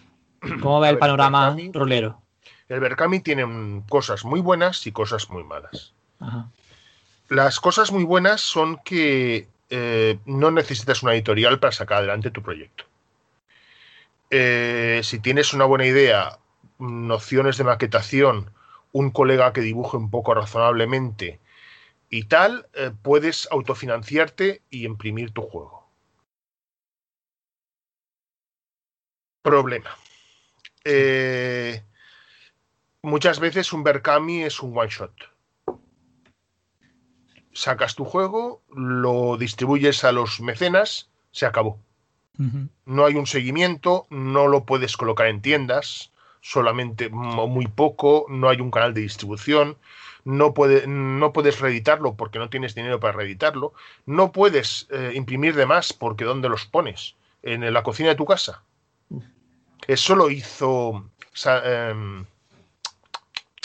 em, Gary, Gary Gigax en el 73, que almacenó eh, los primeros ejemplares de Dungeons and Dragons los tenía almacenados en la cocina de su casa. Pero claro, mm, este señor vivía en Wisconsin y no vivía en un piso, vivía en una casa. Sí. Así que supongo que su cocina sería un poquito grande. y, su mujer sería una santa, porque si no, yo le hago esto a mi mujer y bueno. ya. no lo quiero imaginar. Yo te quería decir que, de todas formas también, o sea, yo en mi opinión, que también yo no tengo la experiencia que tiene, por supuesto, Ricard, eh, no también no podría dar la oportunidad a la que, por ejemplo, si un, si un Berkami saliera adelante bien, una editorial, porque para mí la labor editorial eh, sigue siendo válida una vez. Por ejemplo, se puede lanzar el juego en Berkami y, llegar a mucha gente y si funciona bien, eh, puede haber una segunda vida con una en que una editorial te lo termine a lo mejor de pulir y ya mm. sea un producto eh, mm. más cerrado. A las editoriales no les suele gustar el tema. Vale. Porque opinan que los, eh, los autores ya se han quemado. Es decir, tú sacas un juego y tiene, está bien con posibilidades y tal, pero los que te hayan comprado ese juego igual ya no te lo compran cuando lo saques en bonito. Ajá. Mm, si ha sido un boom, Sí, pero, por ejemplo, ha habido eh, escritores, autores que han publicado en Amazon, por citar la fuente de autopublicación más conocida, y luego han dado el salto a editoriales. Pero se pueden contar con los dedos de una mano y me sobran dedos. El Berkami tiene otro problema, hay al menos en este país, que para mi gusto es muy grave. Y es que no hay un compromiso legal de que ese juego vaya a sacar a, salir a la luz. Tienes casos absolutamente flagrantes, como por ejemplo el de Diony con el Sí, Hero Quest 25 Mm. aniversario, que ni ha salido ese juego, ni va a salir. Ni se le espera. El hombre, pues finalmente ha sido llevado a los tribunales. Y yo espero sinceramente que salga una sentencia en firme. Aunque sea de mala gestión, más que nada para que pueda sentar algo de jurisprudencia en este, en este tema. Ese es el caso más flagrante. Ha habido Sí. casos de retrasos brutales. Mm, No hablamos de un mes, sino hablamos incluso de años con la, con la entrega. Que dices, oye, mm, no sé, estas cosas queman bastante. Sí, sí, sí, sí. Oye, Giro, ¿cuál es lo que pasa? Que lo echaron atrás en tres sitios diferentes de, de mecenazgo, sí. así que también que fue un poco. Sí, ya, los Sí, que de rebote en rebote. arrasó, pero bueno. sí, sí, sí, sí, eh, bueno, eso total. Bueno, una faceta que, digamos, los roleros no conocemos tanto de ti, eh, Ricard, sería tu faceta de, ahora sí, escritor de novela histórica, aprovechando, pues, eh, toda esta documentación que, que has ido hilvanando, ¿no? Para tus campañas y me imagino que tus estudios, pues, eh, has sacado unas cuantas novelas. La primera sería La monja alférez, y la última que tengo yo aquí apuntada es Retales del pasado, ¿vale? En una antología de relatos. Eh, vale, digo la que yo tengo apuntada. Eh, entre medio hay unas cuantas más, eh, todas ellas eh, son históricas, algunas son históricas 100%, otras son históricas mezclando un poco la fantasía. Sí, hay una, mm, una de fantasía que es el Cid, Mio. City. El CD. Ujú. Sí, esto fue un encargo. Em, viene un iluminado y me dice. Bueno, a ver, era una editorial que. A ver, si, quieres, si quieres lo edito, no te preocupes. Sí, sí, no hay querían problema, sacar- no, ¿cómo os lo explicaría yo?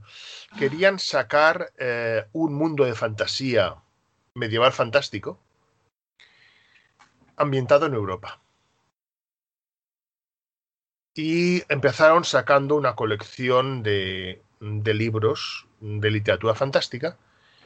El primero de ellos, Los dientes del dragón, firmado por Juan Eslava Galán, que empezaba en Tierra Santa, continuaba en, en Constantinopla y tal, y creo que terminaba en España.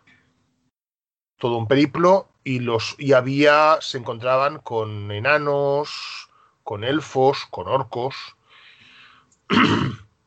y bueno, y algunas criaturas también de la de la, de la, la cosmogonía popular. En este sentido, mmm, contactaron conmigo me propusieron eso, hacer un juego, un libro sobre el Cid, pues señor de espadas mágicas. De hecho, lo del Cid creo que se lo propuse yo, no me acuerdo sinceramente. Metiendo orcos, eh, elfos, enanos, yo, o sea, las criaturas de, normales de, del mundo medieval fantástico. Yo eché mano de los, los, las tradiciones populares, para variar, y traté de hacerlo lo más desenfadado posible. Lamentablemente, el libro de los dientes del dragón no tuvo el, el éxito que se esperaba. También hay que decir que no es la, la mejor obra del señor Juan Eslava Galán porque en, mientras lo estaba escribiendo le tuvo un fallo renal. Y tuvieron que hacerle un trasplante de riñón. Claro, eso, eh, eh, con lo cual el hombre incapacita- pues, incapacita un tiene sí, capítulos absolutamente brillantes y otros que podemos citar como simplemente mediocres. Pero bueno, Hmm. se explica perfectamente. La cuestión está que la editorial consideró que no que ese, por ahí ese camino no iban bien y, y bueno, pues canceló el proyecto.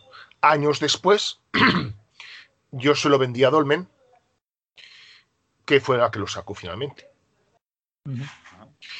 Eh, aparte de esa, de esa incursión en el terreno de la fantasía, el- también he escrito alguna cosa cómica, en concreto el manual de buenas maneras de, de Torrente.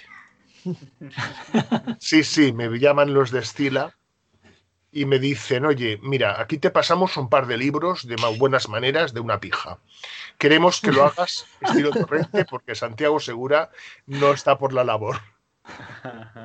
Santiago Segura me escribe, me hace luego el prólogo diciendo, poniéndome a parir, pero de muy buen rollo, en plan de, qué cabrón. Eh, has copiado párrafos enteros de la, de la película. Claro, por lo que te pago, lo que te pagan no me extraña. La verdad es que fue una Muy bien. colaboración muy divertida. Ostras, qué chulo. Pues bueno, eh, La última oye. novela, si quieres saberlo, ya. Ah, sí, sí, perdona, perdona, claro, te estoy aquí cortando, perdón, perdón. Sí, sí, sí. Eh, salió en una fecha tan señalada como fue febrero del 2020. Joder, Con lo cual la distribución eh, se fue un poquito a hacer puñetas, como decimos por aquí, y fue a tanto la estocada. Una serie mm, sobre un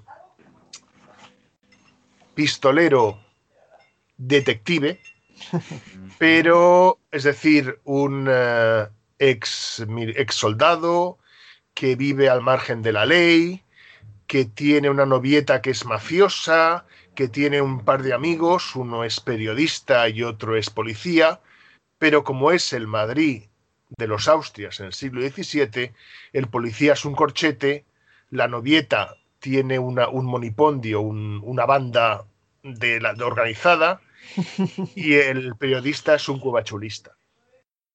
Por lo demás, mm, traté de que fuera un poquito aire de Dashiell Hammett en El agente de la Continental. Incluso hice algunos guiños, como la de que nunca aparece el nombre de él, ya que lo dice en primera persona. Muy bien. Qué guay. Y ¿Cómo se llama la novela que no has dicho? a tanto la estocada. A tanto las tocado. A tanto la estocada. Y, y está pendiente, iba a salir eh, para San Jordi del 2020, Ha sido un año complicado. otra novela que se llama El llanto del Quetzal, que es sobre la figura de María de Estrada, que fue la única española que conoció Tenochtitlán.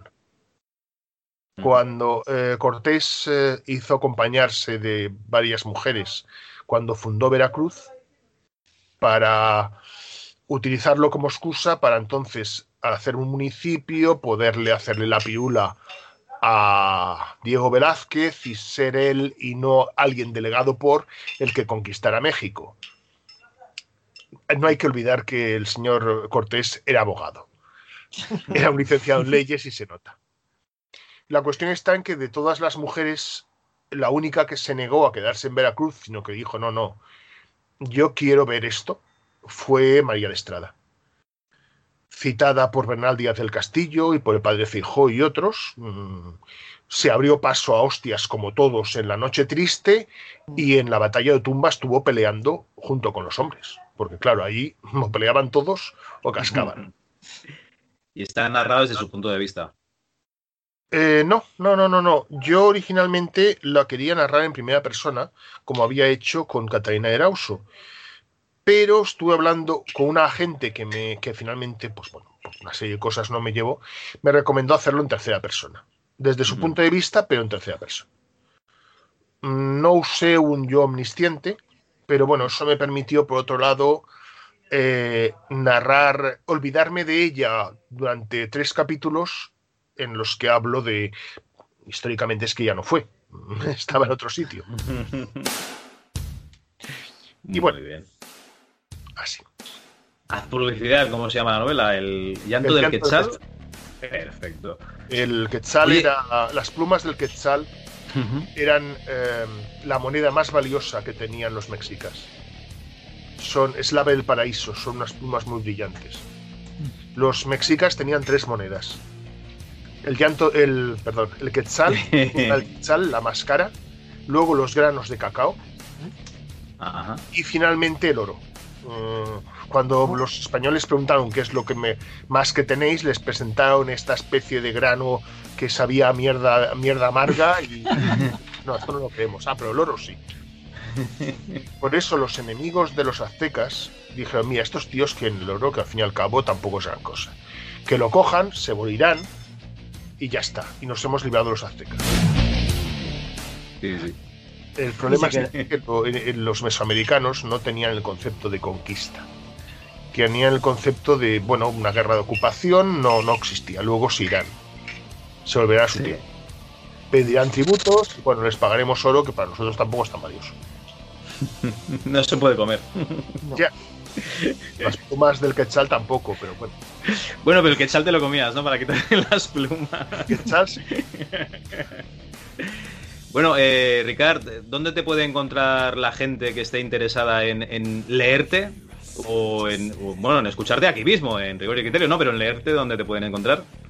Bueno, pues eh, tengo un blog que antes era una página web y que lo fundé en los años 90, no, en el 96, no, en el 97, cuando cerró Jock, que se llama Historrol, donde una vez al mes puntualmente publico anécdotas históricas. Eh, ahora estoy haciendo una serie sobre conspiranoias.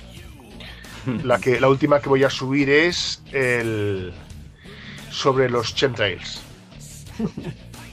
Las eh, esas líneas que dejan líneas. Hacen los aviones. los aviones El combustible. que se supone que es eh, los aviones a reacción. que Se supone que es eh, que nos, de- nos echan cosas, cosas.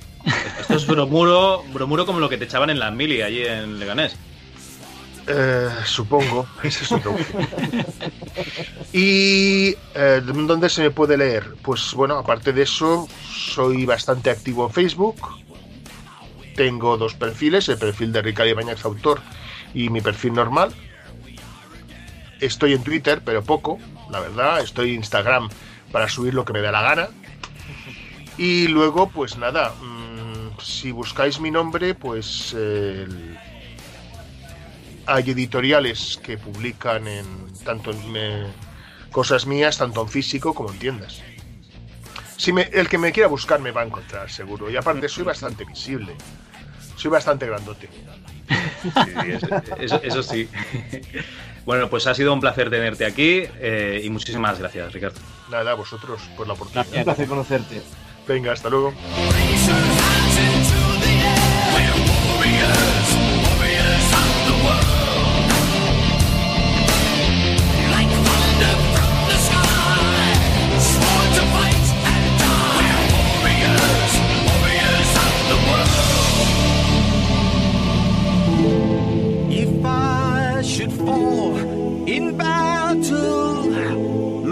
brothers who fight by my side.